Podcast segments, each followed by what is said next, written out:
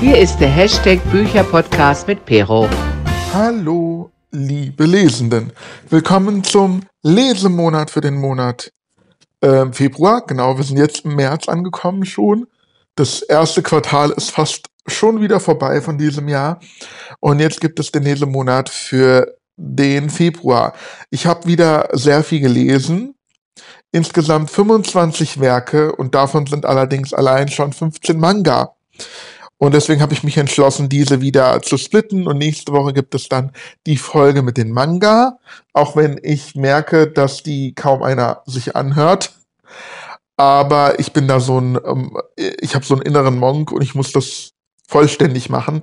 Und ich könnte jetzt nicht die Manga einfach weglassen, weil die gehören einfach dazu. Und ja, wer das nicht hören möchte, kann einfach die Folge auslassen und dann übernächste Woche wieder reinhören zum Beispiel. Und hier gibt es jetzt nur die Romane und Sachbücher, wenn da welche dabei sind. Ich habe davon dann zehn Bücher gelesen, wovon sieben Hörbücher sind. Und ja, ich gehe chronologisch vor und am Ende der Folge gibt es wieder die Frage der Woche. Und ich starte mit dem ersten Hörbuch, was ich mir angehört habe. Und das war der zweite Teil von Magisterium, der kupferne Handschuh von Holly Black und Cassandra Clare. Das Ganze ist im ähm, Lübbe Audioverlag erschienen als Hörbuch und hat eine Laufzeit von acht Stunden und neun Minuten. Die Print ähm, Ausgabe ist bei One erschienen anscheinend, wie ich gerade sehe. Gibt es überhaupt One noch? Ich bin gerade total unsicher. Jedenfalls hat die Printausgabe 304 Seiten. Und im zweiten Teil geht es weiterhin um den ähm, Magierschüler Callum. Und ja, er kehrt quasi im zweiten Teil, wie soll es anders sein, an die Magieschule Magisterium zurück. Wobei der Anfang schwer ist. Also Callum ähm, hat im letzten Band, im ersten Band ein Geheimnis äh, erfahren. Das möchte ich jetzt hier nicht ausplaudern, ich möchte ja nicht spoilern. Ich möchte hier nur sagen, dass es halt hier darum geht, dass Callums Vater nicht möchte, dass Callum zurück ans Magisterium kehrt. Und Callum kommt einem weiteren Geheimnis von seinem Vater auf die Spur und hat die Befürchtung, dass sein Vater ihm Leid zufügen möchte. Und deswegen kehrt Callum erst recht ans Magisterium zurück. Also er haut von zu Hause ab in den Ferien und kommt erstmal bei Freunden unter, um dann ans Magisterium zurückzukehren. Ähm, was dann passiert und ähm, ob er, ja, ob sein Vater wirklich hinter ihm her ist, ob er ihn wirklich umbringen möchte, das müsst ihr selber nachlesen oder hören. Mir ist mittlerweile aufgefallen, also ich hatte ja äh, beim ersten Band gesagt, dass mir die Stimmen äh, also der Sprecher sehr gut gefällt. Kann ich gerade herausfinden, wer der Sprecher ist? Nee. Ich finde jetzt gerade nicht, wer das spricht. Ich müsste kurz in meiner App nachschauen, da steht es immer dabei. Ähm, Oliver Rohrbeck ist der Sprecher, genau. Und er verstellt die Stimmen, was ich prinzipiell immer gut finde. Aber das verstärkt halt dieses Plumpe dieser Handlung wieder. Also ich habe so das Gefühl, also gerade im ersten Teil hat man das Gefühl, es ist ein Abklatsch einer besonders bekannten ähm, Reihe eines Hexenschülers, die ich jetzt nicht nennen möchte, aufgrund der Taten der Autorin, für die, die ich das, äh, für die ich, nein, für die ich sie verurteile, so rum. Und was wollte ich jetzt sagen? Ach ja, genau. Und dann finde ich das schon so ein bisschen plump jetzt im zweiten Teil hatte schon seinen eigenen Weg gefunden, diese Reihe, aber es passiert halt nicht so viel Interessantes, das alles ziemlich schnell und auch so plump irgendwie. Also die Handlung ist nicht so wirklich gut ausgearbeitet, finde ich. Da könnte noch ein bisschen mehr reinkommen, auch von den Charakteren und deren Entwicklung. Und der Sprecher verstärkt das, wenn er irgendwie einen Lehrer sprechen lässt, als wäre es der größte Magier aller Zeiten. Und er ist so gefährlich und so angsteinflößend. Also irgendwie das, diese Sprache finde ich ein bisschen übertrieben. Für Kinder ist es vielleicht ganz nett, aber so für Erwachsene komme ich mir ein bisschen veralbert vor, wenn ich das so sagen kann. Ja, der Band ist ganz nett, aber er hat mich jetzt nicht vom Hocker gehauen, deswegen habe ich drei Sterne insgesamt vergeben. Aber ich werde die Reihe weiterhören. Also ich bin auch gerade dabei, den dritten Teil zu hören. Die Re Review dazu kommt dann im nächsten Monat. Als nächstes habe ich mich einer Reihe angenommen, die ich schon lange lesen wollte eigentlich. Ich hatte auch tatsächlich den ersten Band dieser Reihe schon da, allerdings in einer gebrauchten, sehr ramschigen Version, dass ich irgendwie nie Lust hatte, dazu zu greifen. Und tatsächlich gibt es die Reihe aber bei meiner Hörbuch-App, bei Bookbeat, keine Werbung. Und da habe ich jetzt gedacht, jetzt höre ich mir das einfach mal als Hörbuch an. Und zwar handelt es sich um Warrior Cats, der erste Band in die Wildnis von Aaron Hunter. Das Ganze ist erschienen bei, also das Hörbuch ist bei, ja, steht hier nicht erschienen. Also der, ähm, die Printausgabe ist bei Bilz und Gilberg erschienen und hat 303 Seiten. Das Hörbuch hatte eine Laufzeit von 4 Stunden und 35 Minuten. Ich habe die ungekürzte Variante gehört, wie ich gerade bemerke. Oder? Ich hoffe jedenfalls. Und hier geht es um den Kater Sammy, der ein Hauskater ist, aber jede Nacht davon träumt, wie er Mäuse jagt. Und deswegen begibt er sich in den anliegenden Wald, sage ich jetzt mal so, und trifft dort auf Wildkatzen des Donner-Clans und ähm, gerät da quasi in einen Krieg zwischen verschiedenen Clans, Katzenclans, und er findet das spannend und ihm wird auch angeboten, dass er dem Donner-Clan beitreten kann, weil ihnen gehen quasi die Kämpfer aus. Und ja, deswegen ja, verlässt Sammy sein Zuhause und geht tatsächlich oder tritt tatsächlich dem Donner-Clan bei und erlebt dort äh, aus, äh, eine Ausbildung. Er bekommt auch einen neuen Namen, Feuerpfote, glaube ich, weil alle äh, auszubildenden Katzen bekommen einen Namen mit Pfote und da er eine rötliche Katze ist, ja, rot wie Feuer, hat er den Namen Feuerpfote bekommen und ja, gerät sozusagen in diesen Krieg oder diesen Kampf der verschiedenen Clans hinein. Und ich finde so, diese Welt dieser Wildkatzen, dieser Clans und so finde ich ultra interessant. Und ich finde es auch total süß irgendwie gemacht. Die Stimmen finde ich toll. Also die Sprecherin macht das echt gut. Ähm, Ulrike Krumbiegel spricht das Ganze. Und es hat mir echt gut gefallen. Es könnte natürlich noch ein bisschen ja, noch ein bisschen krasser sein, meiner Meinung nach. Noch ein bisschen mehr Spannung, nicht so seicht, aber es ist halt eine Kinderbuchreihe, was erwarte ich da? Ich habe vier Sterne insgesamt äh, ähm, vergeben und werde auf jeden Fall weiterhören. Also bis jetzt, ja, hat es mir sehr gut gefallen und ich bin gespannt, was da noch so passiert. Diese Reihe ist ja wie in einer Serie geschrieben worden. Das heißt, es gibt verschiedene Staffeln. Ich muss mal gucken, wie ich mich da durchfuchse. Ich weiß gar nicht, wie viele äh, Bücher mittlerweile erschienen sind. Aber da die Hörbücher nicht allzu lang gehen, ja, kriegt man das ganz gut durch. Und ich finde, als Hörbuch ist es eine sehr gute Alternative zu den geschriebenen Büchern. Dann habe ich als nächstes die Tribute von Panem X gelesen, das Lied von Vogel und Schlange von Susan Collins. Das ist ja ein Prequel zu den Tributen von Panem. Das Ganze ist wieder bei Oettinger erschienen und hat 608 Seiten. Und hier erlebt man die zehnten Hungerspiele. Also bei Panem geht es, glaube ich, oh Gott, ich weiß es gerade gar nicht, um die 50. oder um die 30. Hungerspiele ich bin jetzt gerade ähm, verwirrt, ich weiß es jetzt nicht so genau.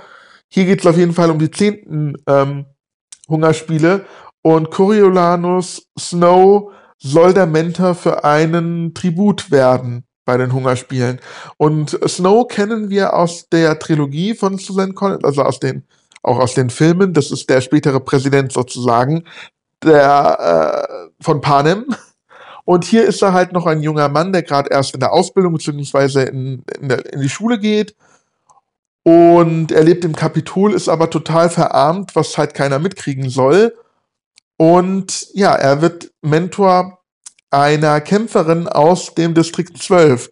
Daher kam ja, oder kommt dann später, weil es ja in der Vergangenheit ist, kommt Kenntnis ja später auch. Und ja, was dann passiert, also er verliebt sich, das kann ich jetzt schon mal sagen, in seine Kämpferin sozusagen, in den Tribut und er unterstützt sie, wo es nur geht. ähm, ja, wie soll ich das jetzt beschreiben?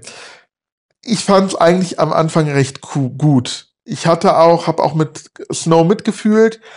Ich habe die ganze Zeit mir gedacht, hm, wie wird er denn später zu diesem skrupellosen Präsidenten? Weil hier ist er sehr reflektiert und stellt auch einiges in Frage. Und ja, wie die äh, Hungerspiele beschrieben werden, die zehnten Hungerspiele, die waren halt noch ein bisschen anders wie später bei den Tributen von Panem. Das war auch sehr interessant und spannend.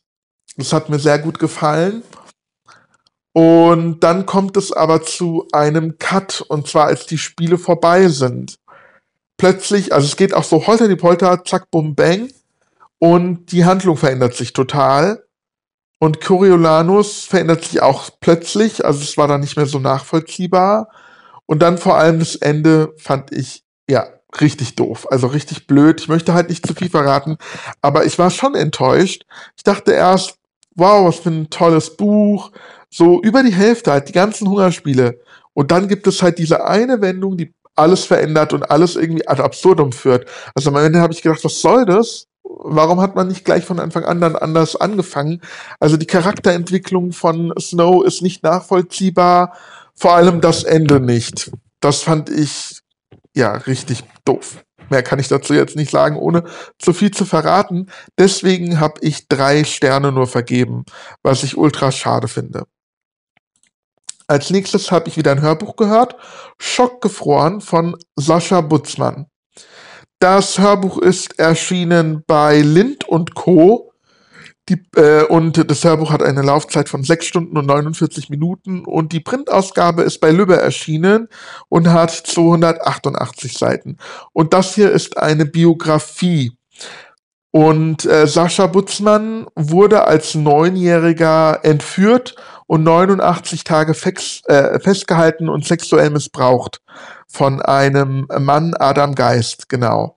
Der wurde in so einem Wohnwagen verschleppt und dort gefangen gehalten, 89 Tage lang. Und in dem Buch ähm, wechselt es immer zwischen der Vergangenheit, also Sascha Butzmann erzählt, was halt damals passiert ist, ähm, ich glaube es war 1984, und was dann jetzt in der Zeit, wo er das geschrieben hat, das war glaube ich Anfang der 2010er, 2010, 2011, was er da so erlebt, wie sich sein Leben entwickelt hat, wie das halt weiterging mit seinem Leben nach so einem traumatischen Erlebnis. Und ja, es ist harter Tobak. Es ist wirklich harter, harter Tobak. Ich habe mir das Buch ausgesucht, weil das hier in der Nähe von, mein, von Frankfurt passiert ist, woher ich halt komme. In Wiesbaden ist es wohl passiert. Also Sascha Butzmann hat damals in Wiesbaden gelebt und ähm, ja, ich kannte den Fall ehrlich gesagt gar nicht und habe mich dann dafür interessiert. Und es ist wirklich sehr plastisch erzählt. Es ist nichts für schwache Nerven.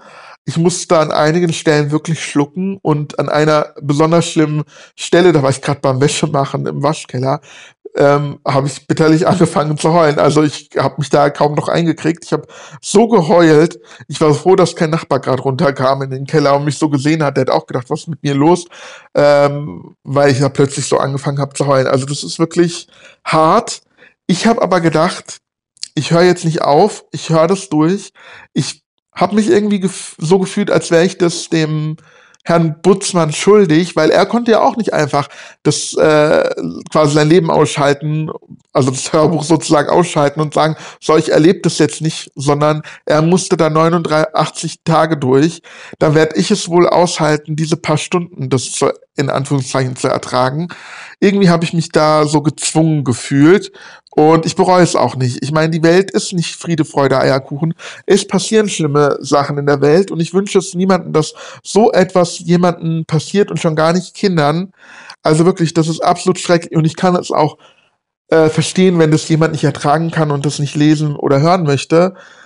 Aber ich, ja, konnte es einfach nicht abbrechen. Ich habe mich halt gezwungen gefühlt, weil ich finde, das war ich jetzt dem Autor schuldig, was natürlich Quatsch ist. Aber ja, für mich einfach. So. Und wie gesagt, es hat mich absolut mitfühlen lassen. ja, wenn ich heule, dann muss es meine Emotionen gepackt haben und deswegen habe ich auch fünf Sterne vergeben, weil ich fand es schon großartig, wie äh, plastisch das beschrieben wird. Also das fand ich jetzt nicht großartig in dem Sinne, dass es so, äh, dass ich mich an dieser, an diesem schrecklichen Ereignis aufgeile, sondern einfach, dass äh, Sascha Butzmann das so aufgeschrieben hat und verarbeitet hat dadurch und nicht ähm, zurückgehalten hat und uns das nicht blumig erzählt hat oder so oder irgendwie zensiert erzählt hat, sondern uns quasi die volle Wahrheit liefert sozusagen.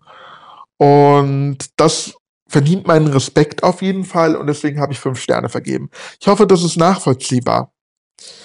Und als nächstes habe ich ähm, ja, ein sehr schlechtes Buch gelesen. Stirbt ein Bediensteter während der Dienstreise, so ist damit die Dienstreise beendet. Meisterleistung der Beamtensprache von Norbert Golluch. Und es ist, kann man das Sachbuch benennen? Eigentlich nicht. Was ist das? Ich weiß gar nicht, wie man das so betiteln kann. Auf jeden Fall ist es ein sehr dünnes Büchlein mit, ich habe jetzt hier keine, also bei Amazon, wo ich gerade nachschaue, wird nicht mal äh, gezeigt, wie viele Seiten das hat ich habe jetzt auch nicht nachgeguckt in dem Buch, aber lass es mal, ich glaube, es sind keine 200 Seiten. Es werden irgendwas über 100 Seiten sein, denke ich mal. Und da muss man sich vorstellen, dass die Seiten mit wenig, wenig Text beschrieben sind und quasi jede zweite Seite eigentlich leer ist. Also dieses ähm, Büchlein hat kaum Inhalt.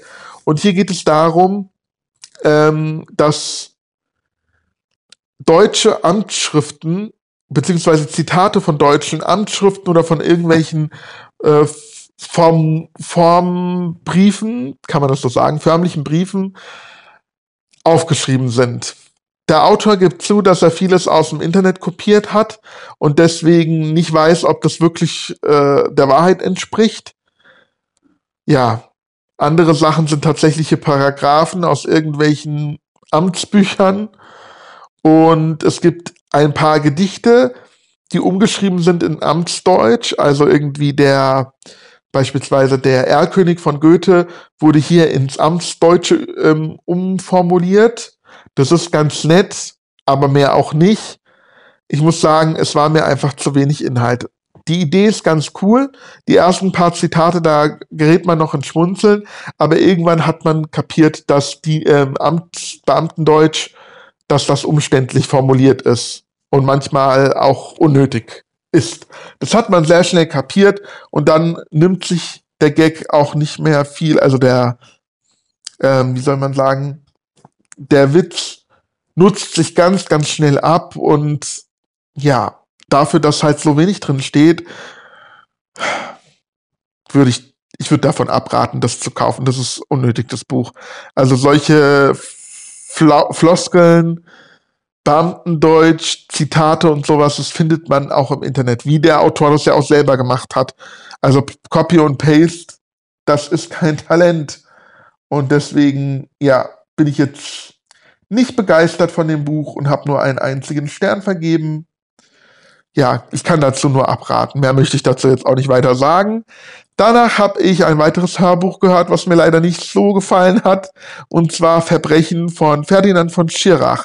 Ferdinand von Schirach ist äh, Anwalt und hier schildert er, schildert er in, ich würde jetzt fast schon sagen, Kurzgeschichten, einige Fälle. Also die sind nicht wirklich sachlich wiedergegeben, obwohl die Sprache oftmals relativ sachlich ist.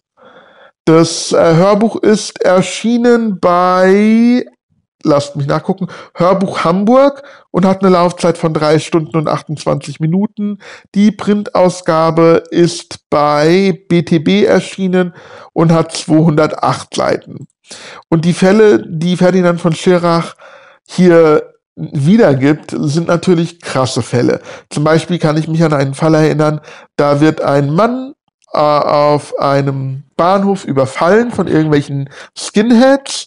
Die sind auch be bewaffnet und wollen ihn halt angreifen. Und dieser Mann wehrt sich aber ähm, und kann wirklich mit Leichtigkeit diese beiden Skinheads töten. Also er wehrt sich und wendet die Waffen gegen die Skinheads, sodass die beiden halt ziemlich schnell auf diesem Bahnhof getötet werden. Und ähm, daraufhin hüllt sich aber dieser, dieses Opfer, in Anführungszeichen Opfer, in Schweigen. Und es, äh, es wird natürlich äh, verhandelt, die ganze Sache. Und es muss halt geschaut werden, ob das jetzt Notwehr war oder ob jetzt der, das Opfer quasi zum Täter wurde. Und dieser Mann äußert sich die ganze Zeit über nicht, was halt ziemlich seltsam ist. Es wird halt angedeutet, dass dieser Mann selbst ein, ähm, wie soll ich sagen, Auftragskiller ist. Er kam auch nicht aus Deutschland, ich weiß nicht mehr aus welchem Land er kam und ähm, war wohl in, in Deutschland, um jemanden zu ermorden, weil ein Mann tot aufgefunden wurde, der dem halt diese, dieser Tathergang geähnelt hat. Und deswegen könnte man meinen, dass dieser Mann daran schuld war. Das konnte man äh, ihm nicht nachweisen. Und ja, auch jetzt bei dem Fall der mit den Skinheads war das jetzt als schwierig ihm nachzuweisen, dass das keine Notwehr war. Und ja, das war schon ein krasser Fall. Die anderen Fälle waren auch recht krass. Aber alleine die Erzählart, die, der Stil hat mir nicht gefallen. Ferdinand von Schirach hat das, hat eine Erzählart und Weise, die mich gestört hat. Die Sätze sind sehr, sehr kurz und sind immer gleich irgendwie formuliert. Beispielsweise schreibt er, der Mann geht zum Bahnhof, der Mann setzt sich auf die Bank. Skinheads kommen, die greifen ihn an. Der Mann wehrt sich. Also ganz, ganz kurze Sätze irgendwie und immer Subjekt, Prädikat, Objekt. Subjekt, Prädikat, Objekt. Das war schon mir sehr zu einfach.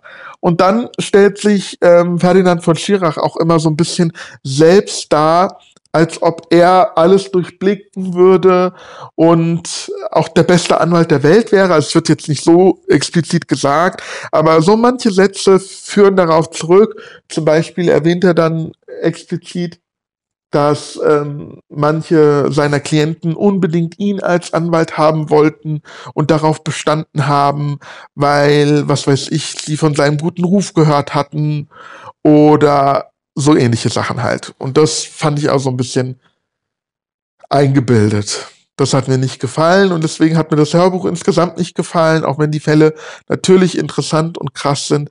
Aber ich habe nur einen Stern vergeben. Es hat mich leider nicht vom Hocker gehauen. Als nächstes habe ich Pippi Langstrumpf gehört, und zwar den zweiten Pippi Langstrumpf Band. Pippi Langstrumpf geht an Bord von Astrid Lindgren. Ich hatte ja im Dezember, glaube ich, ähm, oder war das im Januar, die Original Pippi Langstrumpf Geschichten gehört. Und ich glaube, insgesamt hat Astrid Lindgren drei Bücher geschrieben, wenn ich mich nicht irre. Und das ist halt der zweite Band. Der vom Titel her ein bisschen irreführend ist, aber dazu komme ich gleich. Das Hörbuch ist bei Oettinger erschienen und auch ähm, den Band gibt es bei Oettinger, den, die Printausgabe. Das Hörbuch hat eine Laufzeit, da muss ich wieder in meiner App nachschauen, von äh, 2 Stunden und 29 Minuten, also relativ kurz. Also kurzweiliges Vergnügen. Und die Printausgabe hat 144 Seiten, wobei ich mir vorstellen kann, dass da Illustrationen dazwischen sind, aber da ich die Printausgabe nicht besitze, weiß ich das natürlich nicht. Und hier geht es wieder darum, dass Pippi Langstrumpf mit ihren Freunden Tommy und Annika einige Abenteuer erleben. Zum Beispiel ähm, geht Pippi mit auf einen Schulausflug, weil sie halt enttäuscht ist, dass sie, äh, weil sie ja nicht zur Schule geht, keine Schulausflüge erleben kann. Deswegen geht sie dann halt beim Schulausflug mit. Und da passieren halt wieder lustige Sachen. Ähm, sie gehen auch, glaube ich, auf den Jahrmarkt, wenn ich mich nicht täusche. Und Pipi kämpft gegen den stärksten Mann der Welt, der natürlich gegen Pipi keine Chance hat. Und das ist alles ähm, sehr amüsant und hat mir wieder sehr gut gefallen. Es ist humorvoll und Pipi ist einfach großartig. Also was soll ich dazu noch sagen? Es ist nicht umsonst ein Klassiker. Am Ende ähm, soll Pipi die Villa Kunterbund verlassen und mit ihrem Vater auf See stechen. Und deswegen heißt das Buch auch Pippi geht an Bord, wo ich mir jetzt denke, dass das irgendwie irreführend ist, weil ich dachte, dass das ganze Buch eventuell auf dem Schiff spielt oder so, aber tatsächlich sind das einfach fortgeführte Abenteuer von Pippi Langstrumpf und nur am Ende kommt halt dieses, die, dieses Motiv, dass Pippi an Bord geht, quasi auf. Also ja, der Titel ist ein bisschen irreführend. Aber das nimmt dem Spaß natürlich nichts. Ähm, dennoch habe ich vier von fünf Sternen dann vergeben, weil eben der Titel ein bisschen irreführend ist und ich mir ein bisschen was anderes erhofft habe. Ja, wahrscheinlich hätte ich andere Erwartungen gehabt und hätte mich dann noch mehr einlassen können auf die Geschichte, wenn es einfach zum Beispiel heißen würde, weitere Abenteuer mit Pippi Langstrumpf oder irgendwie sowas. Oder weitere Geschichten mit Pippi Langstrumpf. Ja. Aber dennoch ist Pippi Langstrumpf großartig. Es gibt dann noch das Buch Pippi Langstrumpf im Takatuka-Land oder irgendwie sowas. Das werde ich mir auch demnächst dann zu Gemüte führen. Danach habe ich das nächste Hörbuch gehört wie man 13 wird und die Welt rettet von Pete Johnson. Das ist der dritte Teil einer Kinderbuchreihe. Ich habe die ersten beiden Teile auch schon gehört. Das äh, Hörbuch ist erschienen beim Hörbuchverlag, also beim Hörbuch Hamburg und hat eine Laufzeit von zwei Stunden und 21 Minuten, also auch wieder was Kurzweiliges. Und dadurch, dass ich ja immer auf doppelter Geschwindigkeit höre, ist es ruckzuck durchgehört. Die Printausgabe ist bei Ars Edition erschienen und hat 224 Seiten. Und nach wie vor geht es um den jungen Halbvampir Markus. Und ja, er hat eine Freundin Talula, die auf Vampire steht und auch Vampire jagen möchte und sie darf nicht erfahren, dass Markus ein Halbvampir ist. Und als Halbvampir kann man besondere Kräfte entwickeln, aber das klappt irgendwie bei Markus nicht. Und deswegen soll er irgendwie so eine Schule besuchen, wo er das lernt. Das klappt aber alles nicht so wirklich. Dann taucht irgendwie noch ein Vampir in der Stadt auf und Talula will ihn mit Hilfe von Markus jagen. Dabei hat er immer wieder halt Angst, dass ähm, herauskommt, dass er ein Halbvampir ist.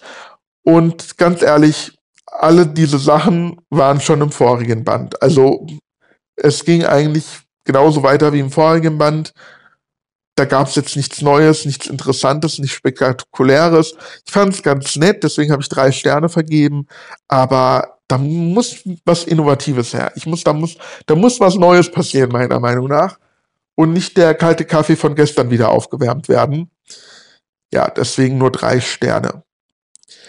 Dann habe ich ein, den, den finalen Band von der von den Unterlandchroniken von Susan Collins gelesen.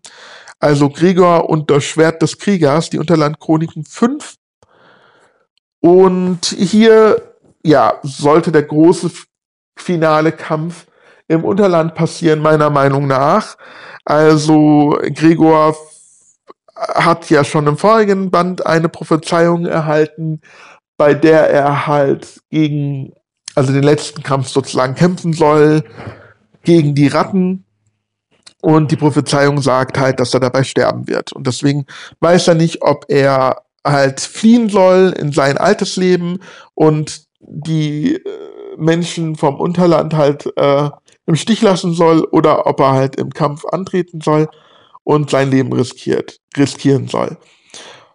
Ja, und deswegen habe ich erhofft, dass es da wirklich zu einem richtig spektakulären Endkampf kommt. Das ist das Finale einer großartigen Reihe. Also nach wie vor liebe ich diese Reihe. Allerdings ist dieser letzte Kampf lahm. Also es, das ganze Buch ist ein Gelaber, ein Hin und Her und dann der finale Kampf ist in wenigen Seiten abgehandelt und war gar nicht so spektakulär. Und deswegen bin ich ein bisschen enttäuscht. Ich habe drei Sterne vergeben, weil es halt trotzdem ein gutes Buch ist. Aber ich habe mir von diesem finalen Kampf halt mehr erhofft. Das ist sehr, sehr schade. Hatte ich gesagt, dass das Buch bei Oettinger erschienen ist und 352 Seiten hat? Ich glaube nicht, aber das habe ich jetzt hiermit getan. Und damit habe ich diese Reihe abgeschlossen. Ich würde die Reihe trotzdem empfehlen. Also, weil die Reihe dennoch viel Spaß macht. Susan Collins hat die Reihe, glaube ich, vor den Tributen von Panem geschrieben. Und das merkt man auch so ein bisschen, aber dennoch ist das eine tolle Kinderbuchreihe mit äh, schön, äh, super schönen Charakteren, wenn man Charaktere schön nennen kann. Auf jeden Fall interessanten Charakteren, unterschiedlichen Arten von Lebewesen. Und ja, ich finde es ja auch gut, dass äh, Gregors zweite Schwester endlich mal ins Unterland kommt. Bisher hat ja, hat er ja nur seine ganz kleine Schwester Boots mitgenommen. Und die ähm, mittlere Schwester, sage ich mal, von den dreien ist immer zu Hause geblieben. Und diesmal ist sie aber auch im Unterland und hat eine ganz besondere Rolle, was ich auch sehr interessant finde. Aber das, dazu verrate ich jetzt nichts. Aber es hat mir auf jeden Fall gut gefallen. Insgesamt ist die Reihe großartig, aber der Band hat jetzt, wie gesagt, nur drei Sterne von mir bekommen.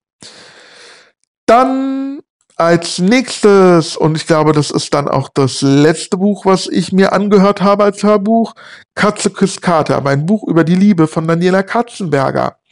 Das Hörbuch ist bei Lübbe erschienen und hat eine Laufzeit von ähm, einer Stunde 55. War das so kurz? Das war echt sehr kurz, das ist mir gar nicht so aufgefallen. Also habe ich nicht mal eine Stunde gebraucht, um das durchzuhören, weil ich ja auf doppelter Geschwindigkeit höre. Da die Printausgabe hat 248 Seiten, ist bei, ist bei Bastei Lübbe erschienen und ja, das Hörbuch bei Lübbe Audio. Und hier gibt Daniela Katzenberger Tipps, Dating und Liebestipps. Das Buch ist natürlich erschienen, schon vor einiger Zeit erschienen, bevor sie ihren jetzigen Partner, den ähm, Cordalis-Sohn, kennengelernt hat. Wie heißt der? Lukas Cordalis, glaube ich. Genau, und mittlerweile haben sie ja auch ein Kind. Ich weiß gar nicht, ob sie verheiratet sind, aber sie haben eine Tochter meines Wissens. Und das war halt noch davor. Ich habe schon mal ein Buch von Daniela Katzenberger, Burger, von Daniela Katzenberger gehört oder gelesen, gelesen vielmehr. Und das fand ich ganz amüsant. Auch das Buch ist erfrischend. Ich muss sagen, ich habe das ja auf doppelter Geschwindigkeit gehört und fand das dadurch erfrischend, weil man so Daniela Katzenberger kennt, wie sie halt so sprudelt und voller Energie spricht. Ich habe zwischendurch mal auf normale Geschwindigkeit geschaltet und kam damit überhaupt nicht klar, weil ihr Dialekt kam da viel mehr durch als bei der schnellen Variante und sie hat ultra langsam geredet. Vielleicht kam es mir auch nur so vor, aber also wenn ich es auf normaler Geschwindigkeit gehört hätte, wäre ich wahrscheinlich eingeschlafen. Aber auf doppelter Geschwindigkeit fand ich schon amüsant und erfrischend, aber ihre Tipps sind natürlich sehr klischeehaft, sehr altbacken, sage ich mal, ähm, sehr traditionell und wie soll ich sagen, man nimmt ihr auch jetzt im Nachhinein nicht mehr ab, weil sie sagt zum Beispiel an einer Stelle, dass sie darauf achtet, dass ihr zukünftiger Partner ähm, ungefähr so alt sein sollte wie sie. Groß, von großen Altersunterschieden hält sie nichts. Naja, wie viel Altersunterschied hat sie jetzt zu Lukas Cordalis? 20 Jahre? Ich habe keine Ahnung. Aber ja, jetzt hat sie nun mal einen Mann kennengelernt, der erheblich älter ist als sie, was ich überhaupt nicht schlimm finde. Und deswegen aber weiß man, dass ihre Tipps, die kann man nicht für voll nehmen. Auch schon am Anfang, als sie sagt, dass sie äh, viel Dating-Erfahrung hat, aber ihren Mann noch nicht äh, gefunden hat. Irgendwie, dass sie 30 Dates hatte oder wie viel, keine Ahnung. Ähm, ja, und jetzt aber trotzdem, gerade weil sie viel gedatet hat, einen Liebesratgeber schreiben kann, da denke ich mir, naja, wenn du selber deine Liebe nicht gefunden hast und irgendwie das nicht schaffst, deine Liebe zu finden und so viel daten musst, bist du dann dafür geeignet, einen Liebesratgeber zu schreiben? Ich weiß es nicht. Oder einen Dating-Ratgeber. Ich habe keine Ahnung. Äh, ja, aber ich glaube, dafür war es auch nicht geschrieben. Also wenn man das Buch ernst nimmt, dann weiß ich auch nicht. Ich glaube, das ist auch gar nicht dazu gemacht worden, dass man das so ernst nimmt. Und deswegen habe ich drei Sterne vergeben. Ich fand es amüsant, unterhaltsam, aber halt inhaltslos, wenn man so will. Und damit habe ich jetzt alle zehn Bücher vorgestellt. Ich habe ja auch jetzt schon über eine halbe Stunde geredet wieder. Wir kommen jetzt zur Frage der Woche. Ich habe wieder meine Follower auf Instagram gefragt, die vornehmlich selber alles Bookstagrammer sind.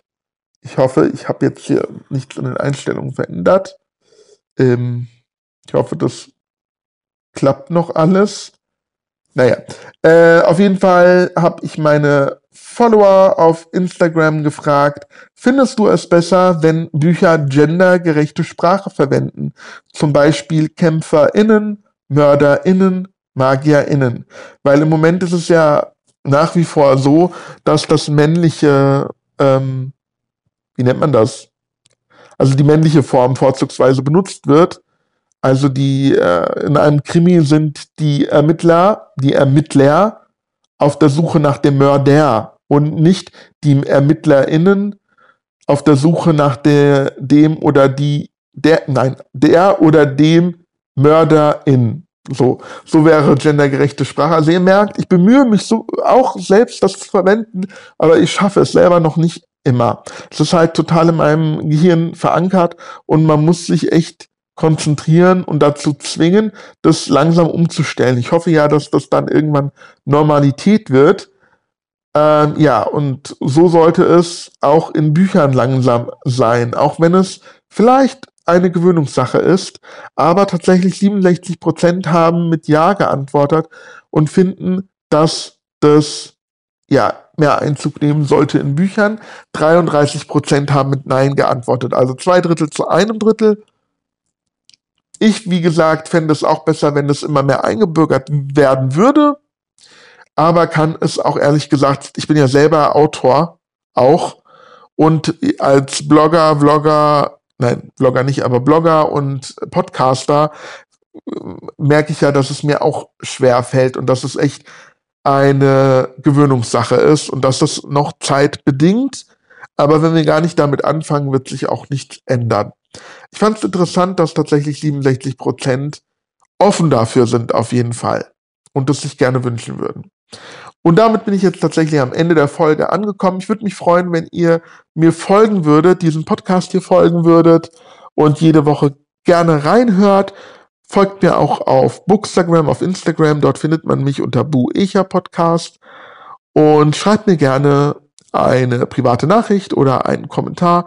Da freue ich mich drüber.